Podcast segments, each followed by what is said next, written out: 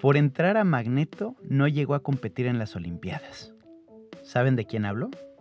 Es increíble cómo de pronto la vida te pone en caminos muy distintos y llega el momento decisivo, el que lo cambia todo. Y Tono Beltranena me platicó cómo a través de sus mm, experiencias ha llegado a donde hoy está.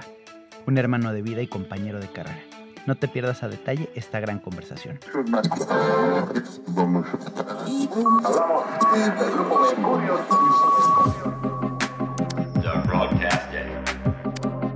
Mi mejor error, con Danny Merlin. Bienvenidos al podcast. ¿Cómo lo puedo describir? Yo creo que la vida tenía un, un regalo para mí y me lo dio a mis 30 y... ¿30 y qué? ¿6? ¿7? ¿37 años más o menos? En el momento en el que te conocí, la verdad es que sentí una, una hermandad real. eh, porque creo y considero que hay hermanos de vida, y hermanos de sangre y hermanos de vida. Y tú eres uno de esos tonos. Tú eres esa, esa persona eh, que, que- que busco el momento para verte, que busco el momento para, para platicar contigo, para... me hace sentir bien. Gracias. Y de verdad que me encanta que seas parte de, de- de este proyecto, que estés aquí, en el cuarto, en la habitación, a punto de ir a, a un show más. Y, y la vida nos juntó y nos puso en este camino, no sé por qué, pero le hemos pasado fenomenal. Increíble. Y te doy la bienvenida al podcast de Mi Mejor Error. Gracias, mi Dani. Primero te quiero pedir una disculpa porque tratamos de hacer esto antes y ha estado tan ajetreado esto, o sea, realmente ha estado muy, muy agotador. Los, los- los tiempos son perfectos y creo que si no se daba en las anteriores era simplemente porque no se tenía que dar. Y, y creo que día a día creamos nuevas historias, entonces posiblemente no se dio porque tengas algo nuevo que contar. Puede No ser. Ah. Puede ser. Puede ser, mi Mi tono querido, platícame, ¿qué hacemos aquí? ¿Cómo llegaste hasta aquí? Dios Platícame de tu vida. Estu- Estuve escuchando algunos de tus podcasts para aprovechar y tomar la oportunidad de conocer a, a compañeros que no ¿Qué conocía. Sí, interesante, interesante definitivamente. Este, hablábamos justamente antes de que prendieras los micrófonos y que prendieras las cámaras sobre el tema de casualidad o causalidad. Uf, ¿Qué diferencia hay entre una cosa y otra, no? Bueno, todo depende en qué creas. Si crees que hay un porqué, sería una causalidad, correcto. Exacto. Y si no, pues simplemente una casualidad. Déjalo ir, Una ¿no? casualidad exactamente de Déjate vida. llevar. Eh, te contaba también que, que con compañeros que tenemos como Poncho tenemos muchas cosas en común. Yo creo que todos nosotros, inclusive eh, hablando con Ari, que, que después de que terminamos la, la gira en, en Centroamérica, en Costa Rica, hablábamos de que todos estamos bien locos. De una, una- de una u otra manera tenemos siempre algo definitivamente que contar, ¿no? Creo que tú un poquito más, pero sí, estoy, estoy de acuerdo. No, pero la, la vida nos ha puesto eh, siempre en, en lugares y privilegiados de cierta manera. Y nosotros todos hemos tomado provecho de eso eh, y eso está increíble. De acuerdo, Eh, yo, si te cuento desde de temas de, de- de nacimiento, como lo, de- lo que escuché de Poncho, yo también fui una casualidad, por así decirlo. O sea, mis papás a los 18 años, mi papá me saca 18 años, imagínate. ¿En serio? O sea, tú fuiste también tu mejor error. Yo también, yo también fui mi mejor error, exactamente. La vida siempre me ha puesto en los, en, en- en los lugares y bueno, siempre he escuchado eso de que, ah, tienes ángel, que tienes suerte, que tienes esto. Y siempre he aprovechado, sí, como eh, por eso empezamos de esta manera, ¿no? Casualidad o causalidad. Siempre creo yo para todos, eh, porque no importando, o sea, desde el punto de vista que lo veas, yo creo que siempre existe un porqué. Ujú. Sin Tienes que aprender de algo o disfrutar algo o, O enseñar, o o enseñar aprender, algo o- o, o estar simplemente para escuchar y, y- y nada más. Eh, bueno, eh, de pequeño fui a un colegio Opus Dei, imagínate, Ah, de curas. Luego me trasladaron a, a un colegio americano en Guatemala. o sea, tú también querías ser cura. De cierta manera creo que ya me tenían encausado. ya me tenían encausado.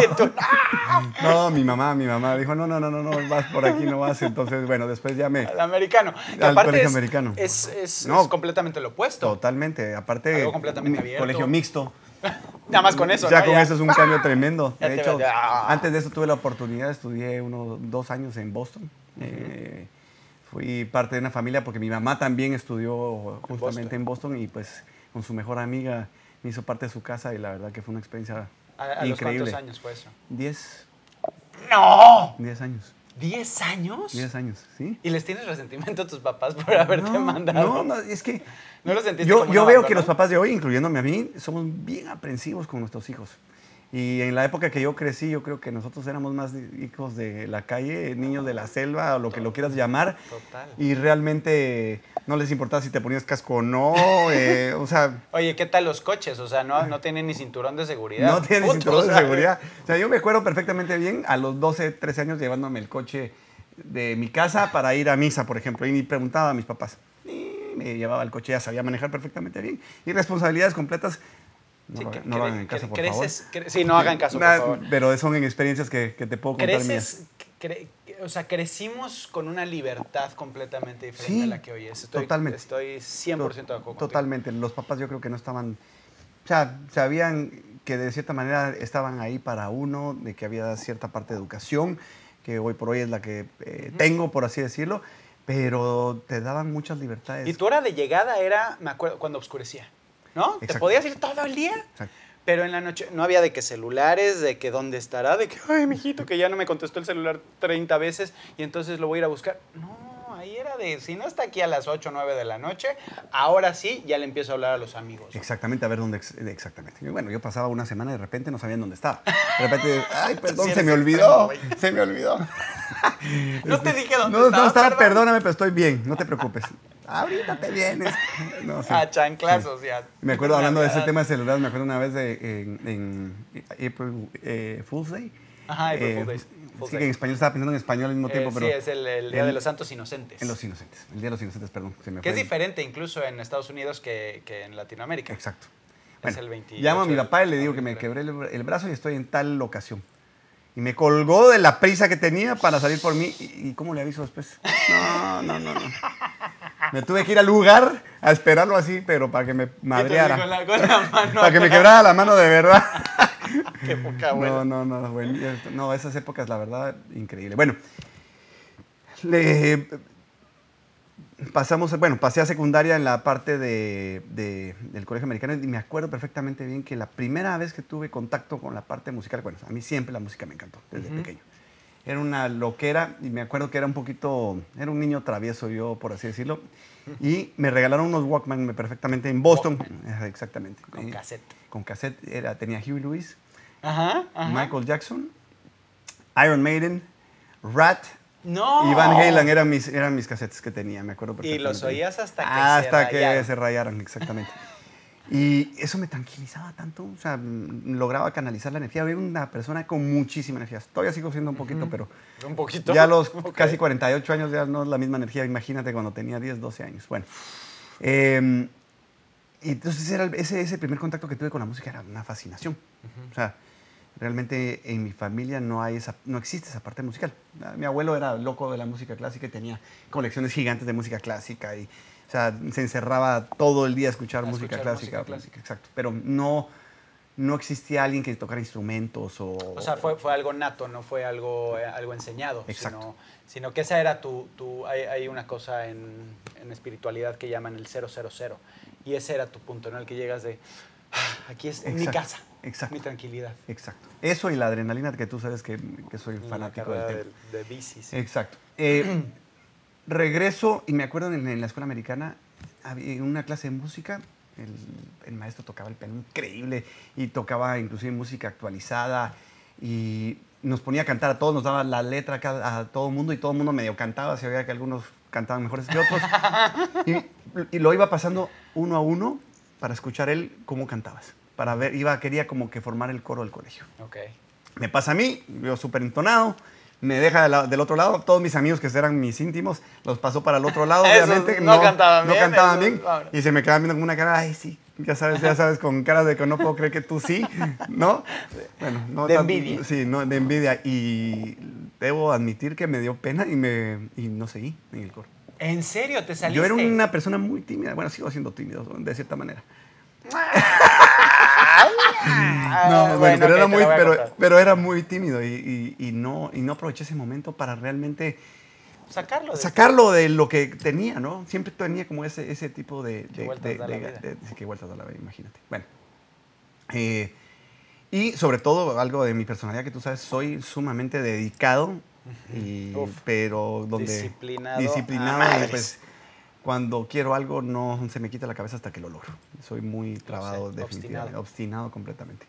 Eh, bueno, ese fue como los primeros encuentros que tuve con la parte musical y pasé una etapa ahí donde mis papás se separaron, de divorciaron, que fue los divorcios yo creo que hoy en día, normalmente hoy en día yo creo que se tratan de ser de la mejor manera. eh, Hay, hay más civilidad. hay más, hay más civilidad, exactamente. Se ve un poquito más el beneficio de los niños versus, Ujú.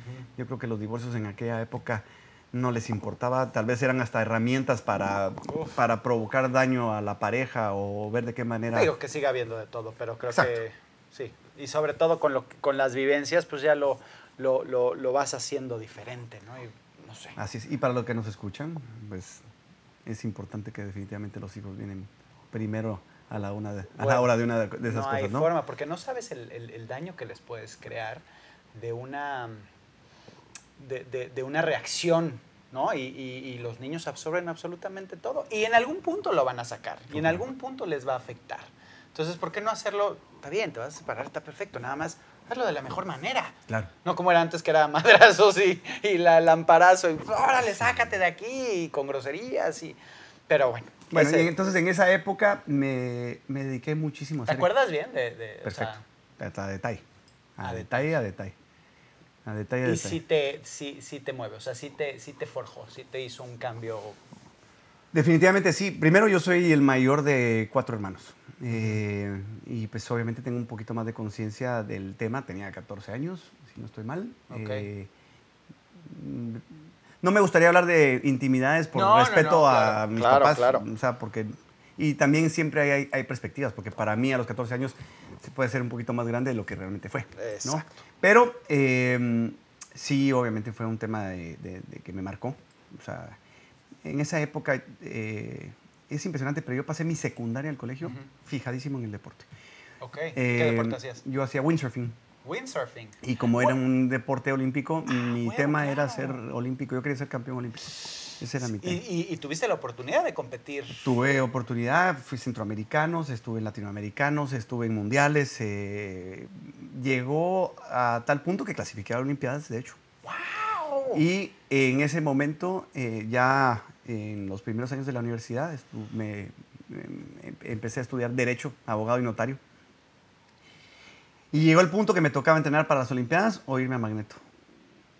A ver, a ver, espérate, espérate. Ya te fuiste muy adelante. Yo sé que me ¿Cómo- fui por eso, pero eso es como un preview de lo ¿Cómo que era. Llegaste, ¿Cómo llegaste a- a Magneto? O sea, ¿cómo te llegó esa oportunidad? O sea, vienes en el windsurf, padrísimo, deporte olímpico, te estás entrenando. Obviamente es una chinga y es, y es, y es una dedicación constante, Constante. y todos los días y son seis, ocho horas. Y aparte, al te día. estás grabando la prepa, donde es el- la El época de desastre desmadre. total, no, yo claro. muy enfocado al tema del- de, de mi deporte. Tenía competencias los fines de semana, entonces no y salía. decides ser abogado.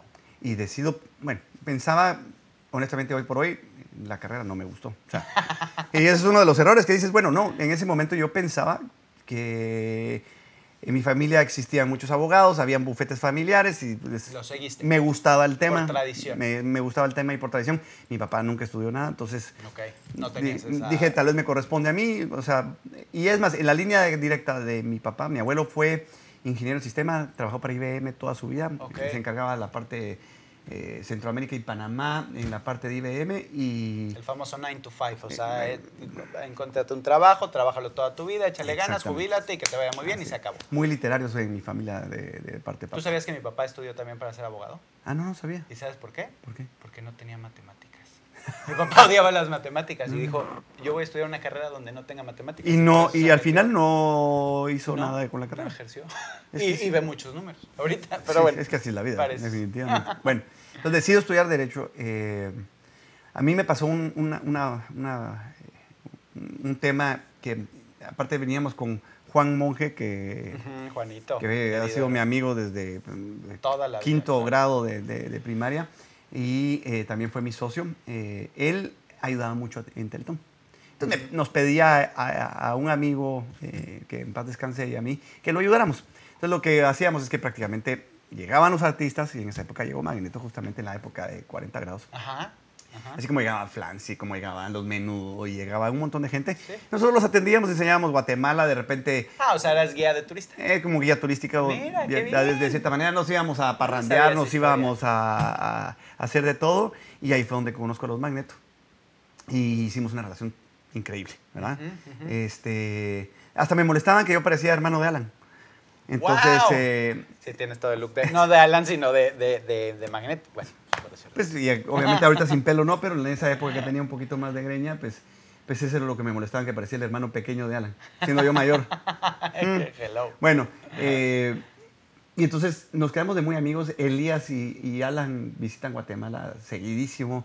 Agarramos unas tremendas fiestas, definitivamente. Am- Y esta era obviamente la parte donde yo ya no competía, porque siempre habían épocas duras de entreno y habían épocas que no. Entonces, yo la casualidad esta, yo llegaba a México O sea, ellos fueron la mala influencia en tu vida, ¿lo podrías decir de esa forma? Sí, Elías Cervantes, tú tienes toda la culpa. Ah, son mentiras. no, eh, voy a México, me acuerdo de ir a Peter Gabriel a ver el concierto con ellos, que nos la pasamos increíble, fuimos a ver Def Leppard. Bueno, me acuerdo de Elías Cervantes en Guatemala tres semanas consecutivas con novia guatemalteca y todo. O sea, De plan, Ah, o sea, sí, él era un- guatemalteco. Sí, nos hicimos una amistad muy, muy, muy, ¿Qué? muy, muy bonita y entonces me en el, vamos a ver, esto fue en 91. Ujú. Eh, el otro amigo que te comenté que se llamaba Juan Carlos Mata, eh, una de las loqueras que hacíamos es que con Juan ellos tenían un parapente y lo jalábamos en la playa. Ellos lo hacían de negocio, cobraban X cantidad El de dinero. parachute. El- exactamente. Cobraban X cantidad y obviamente en la playa te jalaban y te subían y toda la cosa. Pues eh, el pato le decíamos a, a Juan Carlos. Nos subíamos eh, sin arnés, hacíamos una cantidad de pendejadas, idioteces que no te puedo explicar. Es más, él se subía de un lado, yo del otro, y obviamente decíamos a ver quién aguanta más, pero si el que se soltara, de todas maneras el otro se cae porque pues no tienes el, el- el contrapeso, El ¿no? contrapeso. Hacíamos unas mm, Qué pero ¿cómo- cómo no- brutadas. No, piensas en, en- en los riesgos que hay, ¿no? No, cero miedo, yo era sin miedo. Yo no tenía... Era Juan sin miedo. Pero, Juan pero sin miedo. ¿cómo? Todavía o sea, algo. hoy lo ves Sí. y, bueno, tus hijas es así como de, no, maestra. O sea, sí, a pesar de que las aventuras a que se metan, se, metan a la bici, echen cosas, pero una cosa así, nunca las pondrías en un riesgo así. Es más, Es creo que ni a ellos se les ocurriría ponerse en un riesgo así ahorita. Así es. No, estoy, estoy de acuerdo. No. No, es que, ¿sabes qué? Lo que pasa que es, es lo que te vuelvo y te digo.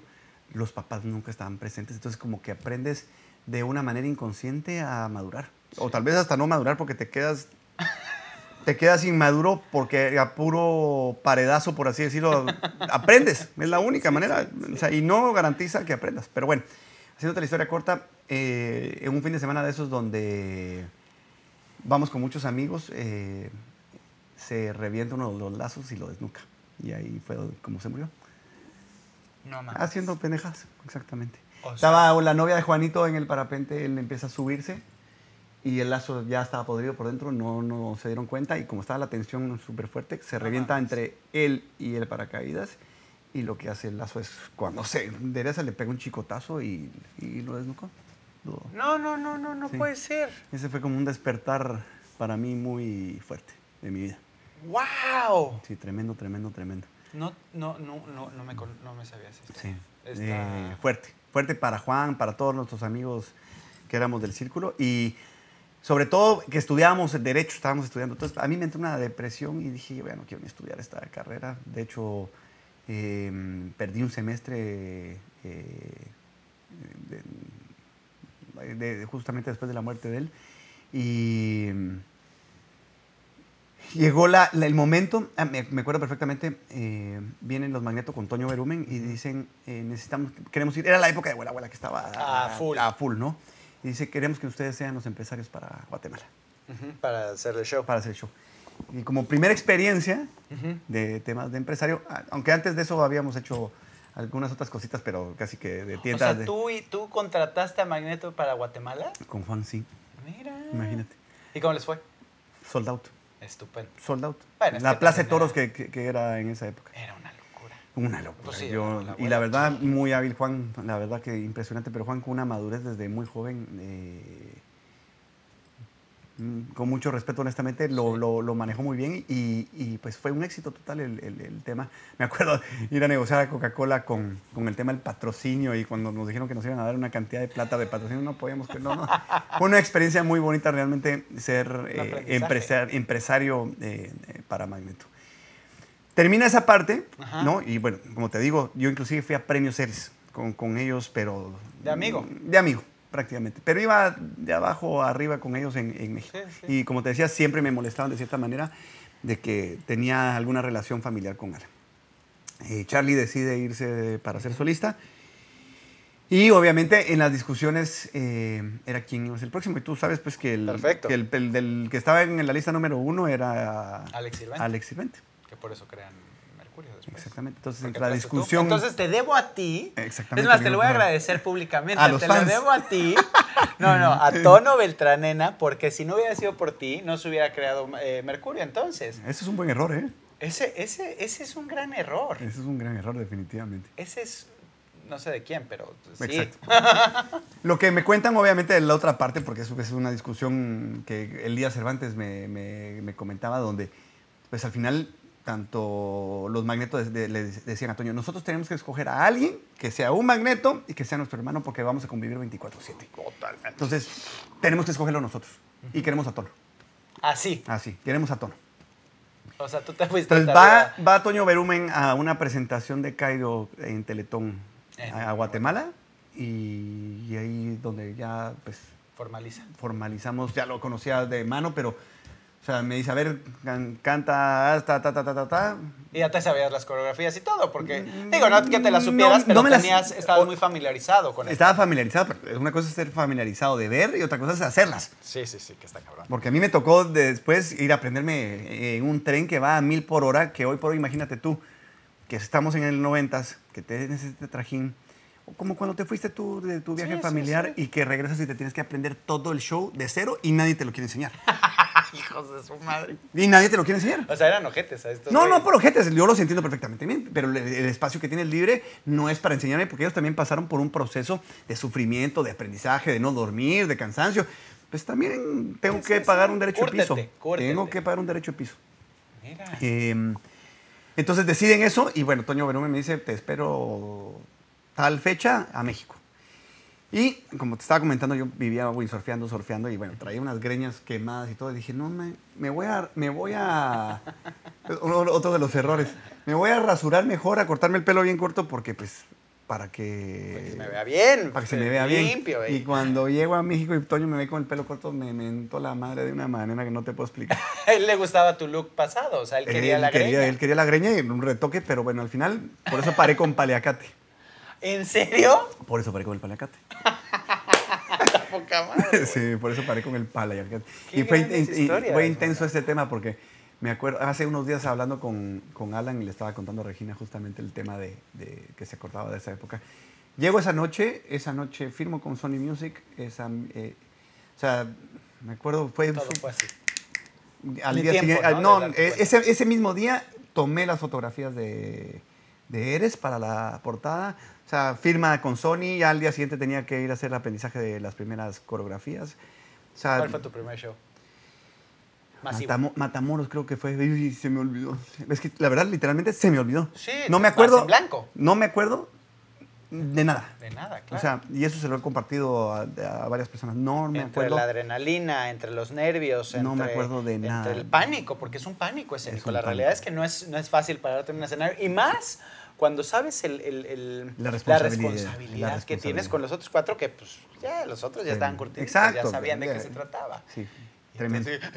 No, no me acuerdo. Sé que lo hice bien, porque si no me hubieran regañado, pero no me acuerdo de nada.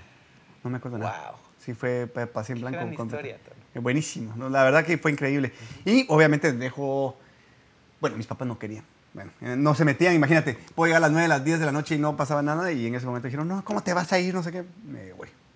Me voy, me voy. Y me vine a México con una mano adelante y una mano atrás. Literalmente a, a buscar pero aparte en el mejor grupo. En el mejor grupo, eso sí no lo puedo discutir. Historia o sea, del boy band de México. Es la realidad. es la realidad. O sea, Magneto es Magneto, güey. Entonces, imagínate qué oportunidad de, de, de, nada, no, no nada, pero de, de una vida común y corriente, ni tan corriente porque obviamente estabas preparándote para las Olimpiadas, pero a darle el brinco a, a una irrealidad que es la fama, los viajes, el show, los shows, este, la, la- gente, la, la, atención. De cero a mil te fuiste. Imagínate, un mes después de que entré, me acuerdo perfectamente bien, nos vamos a España a grabar el disco de Tu Libertad. Y mm, me acuerdo el proceso bien donde mandan las canciones, el repertorio de canciones y empiezo a escuchar el Nabucco de Verdi y digo, Dios mío, ¿qué es esto? O sea, el Nabucco de Verdi Sí, en original. Dije, no, no, no, no, está- esto está, Esto está mal. esto no. Algo, algo no. Algo, algo, algo vine a cambiar yo que está mal todo. Algo está mal. Eh, bueno, y ese disco, imagínate, malherido. O sea, siguen saliendo éxitos de Magneto, ¿no? Y me acuerdo perfectamente bien la experiencia de ponerse, yo no sé si tú te acuerdas de esto, Dani, pero la primera experiencia de entrar a, a un estudio, ponerse los audífonos y oírte el latido del corazón, la respiración que, que, que se Lo siente, mínimo. que se siente, o sea, es intimidante. Intimidante. Es intimidante, ¿no? eh, Esa es la Salgo de ahí, porque supuestamente en Guatemala no sabía nadie, según yo. No, eh, ¿Te acuerdas que en esa época tampoco existía la tecnología que tenemos hoy, sí, no? Sí, sí, redes sociales. Y, eh, es más, no tenía ni celular todavía yo en, ese, en, en esos días. Entonces llamo a, a- a Juan, me acuerdo, le digo, mira, yo me regreso a Guatemala. Yo- ¡Ah, de plano! Ah, sí, ya, querías tirar la toalla. Quería tirar la toalla porque estaba friqueado, friqueado, no podía, no podía con la presión del tema. Obviamente, imagínate, estás en un magneto con ese, con ese nivel y me la estaba pasando bien con mis amigos, pero otra cosa es tomarlo de trabajo y, y querer llegar a los niveles de, de aprendizaje. Wow. Me tenía que aprender 20 coreografías, Dani. O sea, Sí, sí, sí, sí. ¿me entiendes? O sea, eh, Tenías que dar el ancho. más la presión, más la presión que pues al final quiera que no, pues Charlie ten- tenía su público, tenía sus las fans bravas porque Querían a Charlie. querían a Charlie en Magneto, ¿no? Eh, entonces sí, siempre sentir un- un- una presión fuerte y me dice Juan, pero ¿a dónde te vas a ir si aquí en Guatemala hasta te- la prensa te sacaron? o sea, me dijo, ya no tienes opción. Ya no tienes opción. Ya porque aparte vas a regresar como un fracasado. No. por supuesto. Y menos yo, que sabes cómo soy. Exacto. Bueno, entonces de- definitivamente dije, vamos para adelante. Y pues eh, a empezar a soltar los miedos. Dani, a mí me daba freak pararme en la universidad, en la clase de- que tuviera de, de lenguaje, de, civil 1. O sea, seguiste estudiando. No, porque obviamente ya no estaba viviendo en Guatemala. O sea, yo terminé, si no estoy mal, quinto semestre o sexto semestre de, de abogado y notario. Y, y- y- no, quinto semestre fue. Y, y ya Se me- acabó. se acabó. Regresé todavía a estudiar dos semestres más. Pero definitivamente la carrera ya no me gustó. No era... Qué impresionante cómo estas mismas causalidades, por así decirlo, te cambian inclusive la manera de pensar. Porque regresé a Guatemala. eh, uno, eh, montamos una empresa de químicos con, con Juan y con Mauri. Y Que es la que todavía continúas. que todavía la continúa, pero que ellos ya no son socios. Y el sushito que, que Que se llevaron de México a a- Guatemala. como franquicia exactamente a, a Guatemala. Este, y entonces obviamente pues, me dediqué al emprendurismo, a ser emprendedor eh, y, y me- que hoy por hoy me fascina, honestamente ser, Y eres muy bueno. ser lo que hago hoy por hoy me gusta mucho. La verdad es que yo sí me ha tocado y, y- y eres una persona que te encanta estarte preparando, que te, te- te encanta estar innovando.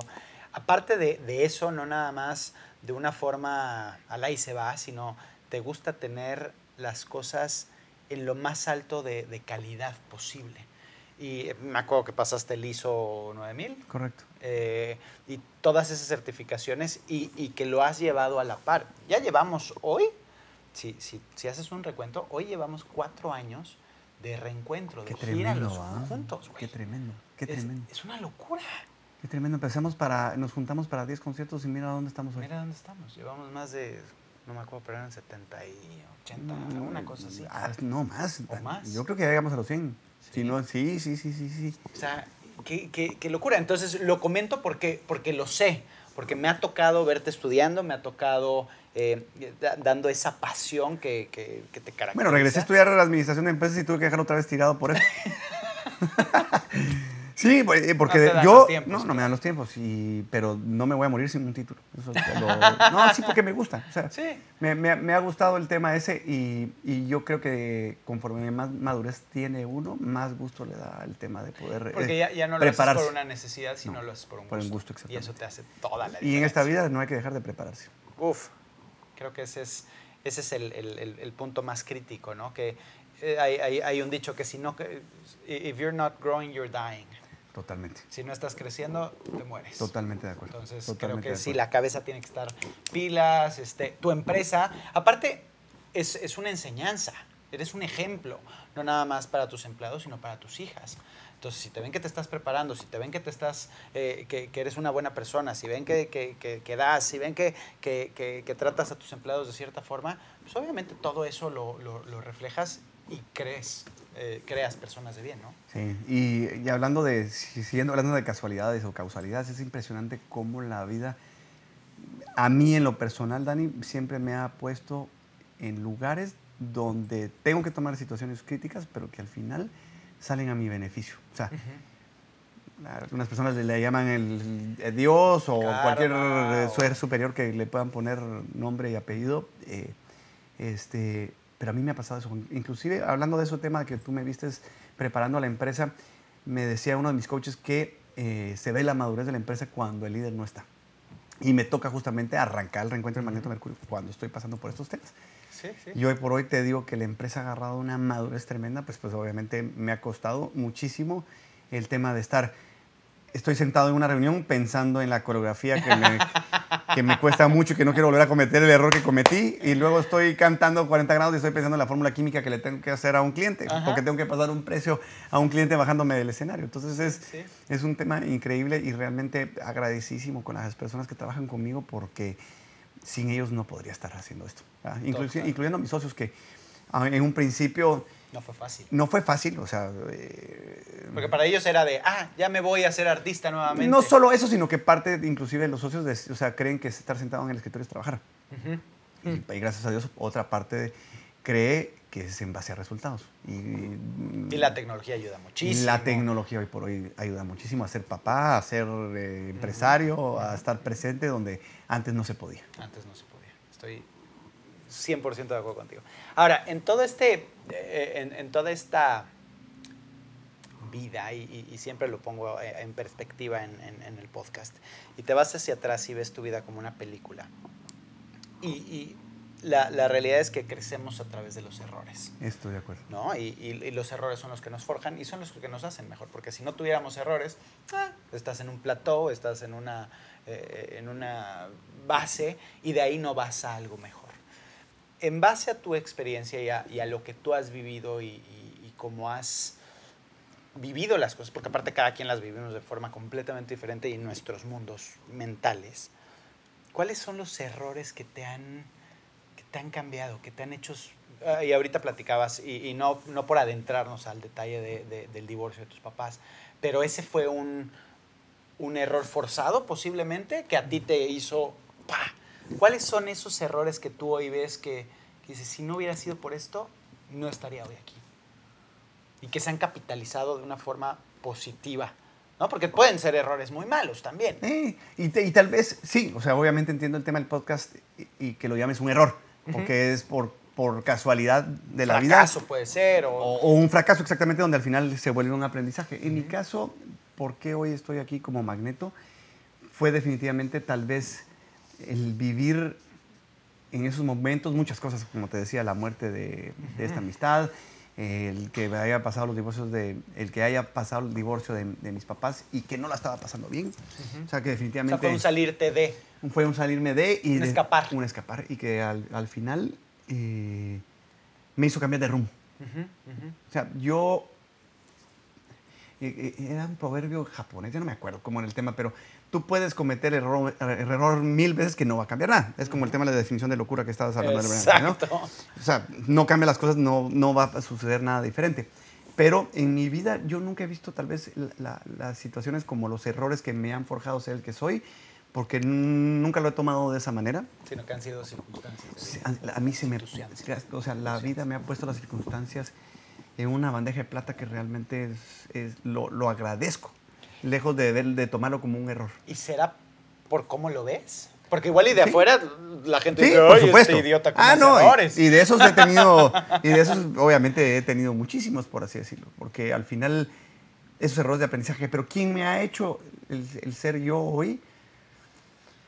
Ay, Dani, pueden ser muchos o, o- o puede ser ninguno, porque es de- de- dependiendo del punto de vista que, que sea. Pero lejos de un error, tal vez es tal vez la valentía de seguir adelante, ¿no? Eh, no hay un, un error en particular que, que te pueda decir yo realmente, eh, gracias a esto fue que pivoteó mi vida. No tengo algo en particular realmente. O sea, Sí, sí. ahorita que me agarras de, esa, de esta manera, y no... posiblemente no- puede ser la, la muerte de tu amigo, ¿no? Que fue un gran error. Claro. O sea, fue, fue, fue una... Y, y podemos decir que tenía que ser, porque la- yo, yo sí creo en el destino y yo sí creo que las cosas están como muy claras. Como, o sea, el destino está trazado, como llegas es diferente, pero al final de cuentas el, el- el destino está. Sí, y al final no, no es un error de... de- Tuyo. eh, mío. O sea, No, no, el error de que Charlie se salió y al final paro siendo yo Magneto. Ah, claro. Eh, o sea, hay una infinidad de- de- de cosas que suceden Circunstanciales. circunstanciales que al final hacen que las piezas se muevan de cierta manera y se acomoden y que te las pongan. Porque, imagínate, me llega a mí la oportunidad esta y dices no, Que era lo que decía Ari. y dices no, Tienes que estar preparado. Tienes que saber decir sí. tienes que saber Aunque decir sí. aunque te dé miedo. te da- o sea, pánico, no miedo. Era pánico, o sea, yo sabía, o sea, e- era, e- era como desde un punto de vista casi de fan decir, bueno, yo voy a, ahora yo voy a ser magneto.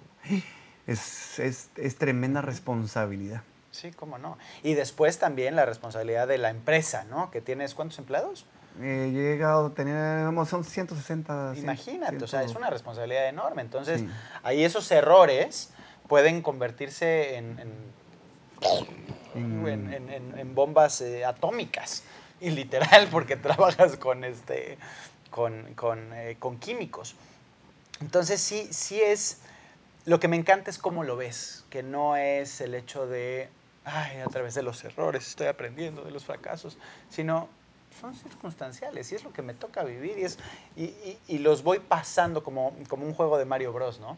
Eh, pues sí tiene sus dificultades, sí tiene sus cosas, pero y si te falla, pues lo vuelves a intentar. Así es. No pasa nada. Y vas a pasar el nivel, y vas a ir al siguiente, y vas a ir al siguiente, y vas a ir al siguiente.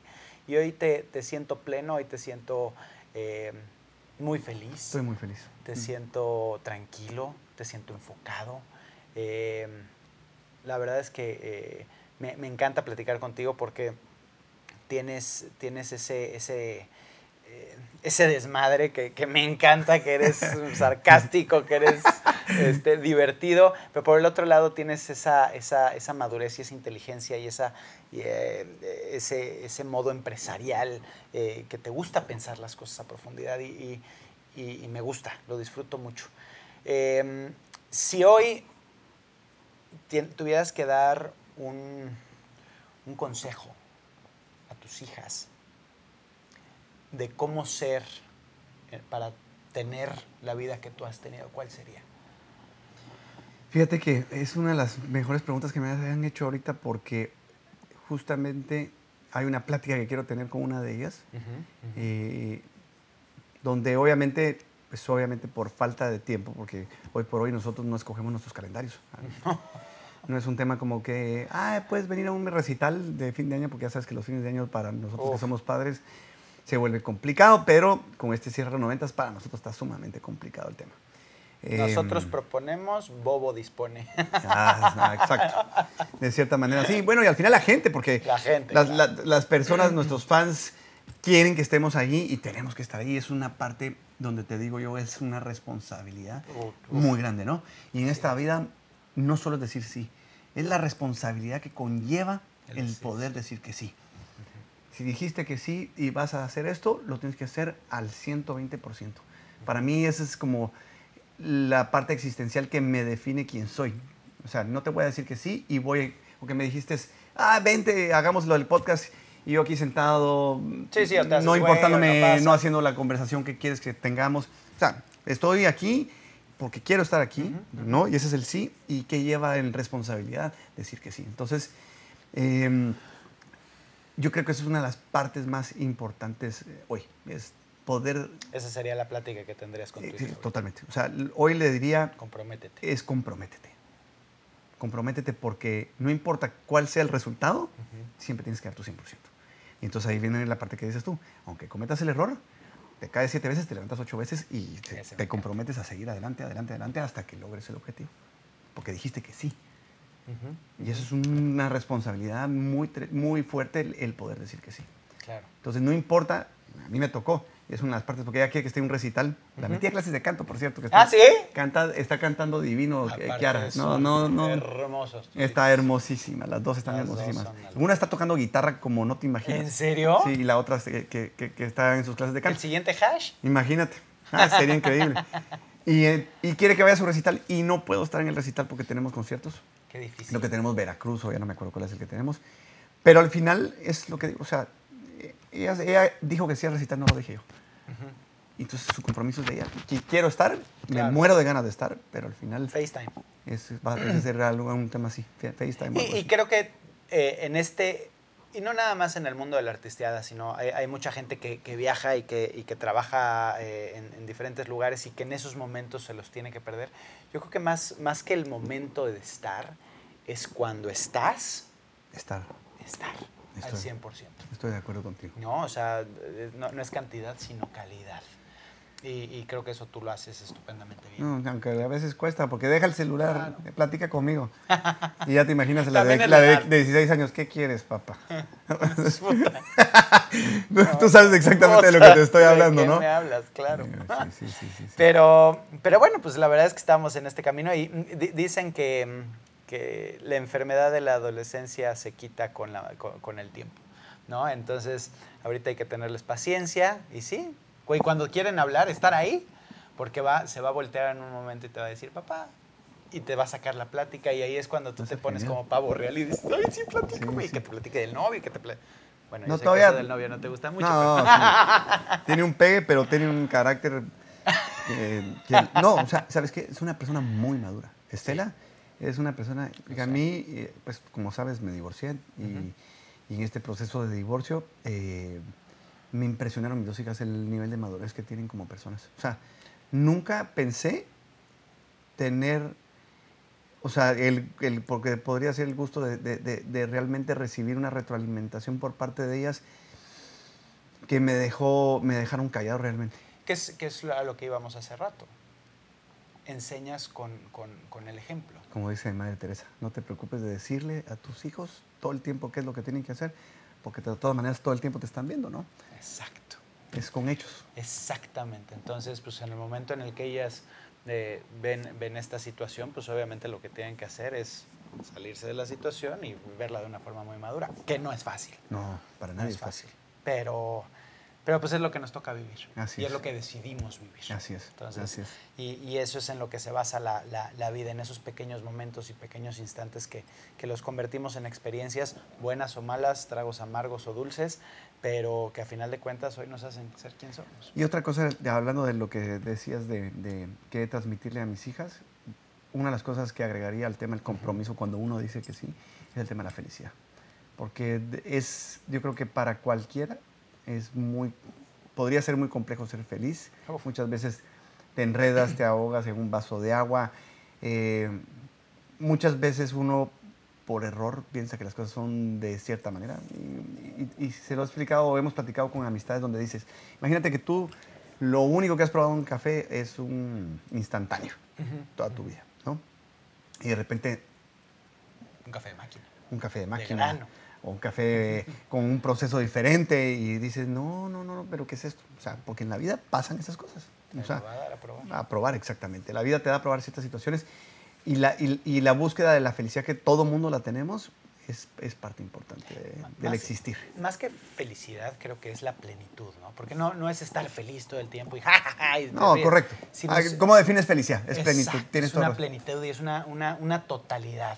Que estés completo. Estás que cuando estés triste, estás triste, pero estás bien. Correcto. ¿No? Es, cuando estás contento, estás contento, pero estás bien. Y que estés también en el momento, porque eso, eso es lo que se pierde mucho de, de pronto en, en- en este, eh, en este camino de la vida que, que, te pierdes y ya tu cabeza está en otro lado, entonces nunca estás presente, nunca estás en tu realidad, siempre estás en, en el pasado o en el futuro y, y, nunca estás dando lo mejor de ti a cada momento y eso crea pues muchas insatisfacciones y eso crea pues, pues, pues muchas separaciones y, finalmente creo que sí, y aunque se oiga muy, eh, muy egoísta, tú tienes que estar bien tú primero para, poder, dar bien. Estoy de acuerdo. Si no, no hay forma. Exacto. ¿No? Estoy totalmente de acuerdo contigo. Entonces, pues bueno, la verdad es que ha sido una plática deliciosa. Ah, como siempre, mi Dani. La, buscaba, esta está grabada, pero hemos tenido pláticas así de ricas y así de sabrosas con el cafecito, porque aparte eres cafetalero de a de veras, le sabes, me debes mi café. Te debo tu café, regresando, a Guatemala, regresando a Guatemala te lo traigo. Y, y la verdad es que te lo digo de, hermano de vida, te adoro. Igualmente. Eh, me encanta ser parte de, esta historia juntos, porque ya, ahora sí que la vida se encargó de juntarnos y yo no voy a ser el que se encargue de separarnos. No, por supuesto. Eh, cuentas conmigo siempre y te quiero mucho. Hermano. Igualmente, te quiero mucho, mi Dani. Gracias por la invitación. Vámonos. Y esto se acabó.